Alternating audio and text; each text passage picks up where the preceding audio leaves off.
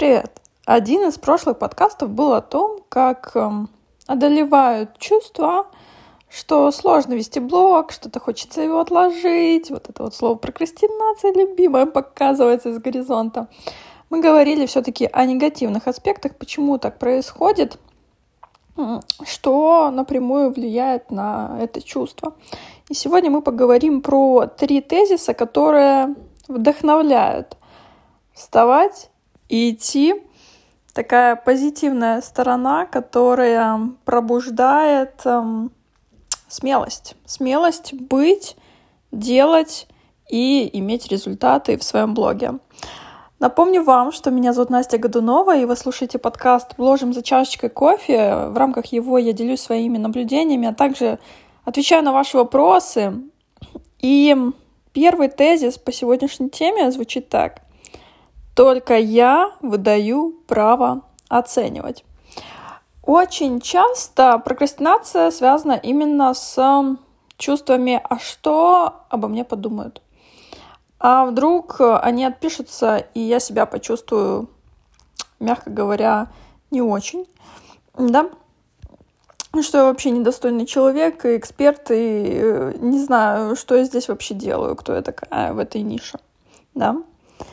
И фишка-то в том, что это все для вас. Телеграм для вас, блог для вас, аудитория — а, расположена к вам из-за именно вашего контента, иначе они бы не подписались, они не какие-то проходимцы, дурачки, которым просто нечего делать. Нет, они что-то увидели ценное, они видят, как они могут вырасти через э, вашу какую-то подачу контента, да, что-то их э, действительно сюда по-настоящему влечет.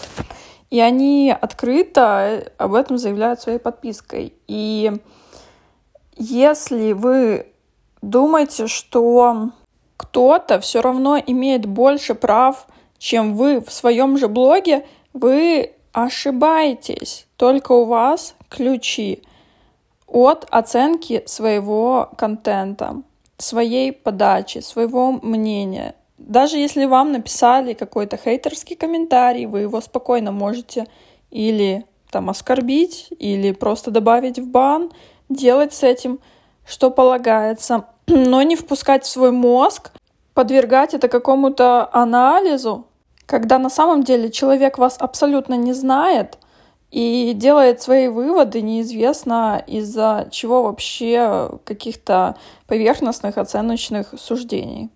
Плюс мы давно уже не в школе, здесь никто нам отметки не ставит и по жопе не надают вообще ни разу.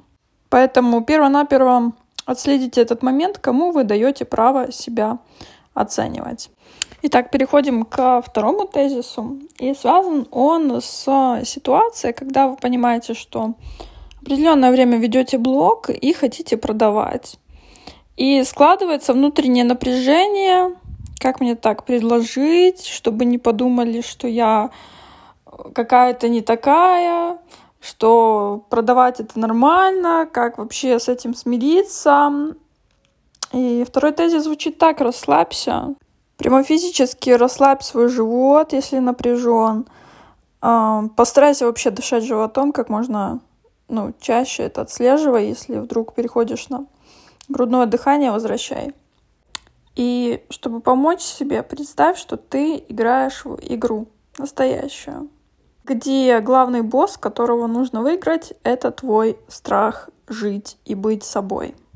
Делать действия, которые реально тебя приведут к твоему результату и иметь то, что ты достоин уже давно как. Поверьте, не изменится ваша жизнь так кардинально от одного продающего поста.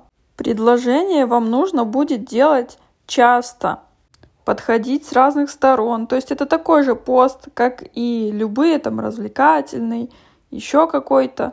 Здесь продающий. Плюс умение продавать, в принципе, навык, и вам нужно будет пройти определенный путь для того, чтобы отследить, а через какие форматы или инструменты у вас это легче всего получается.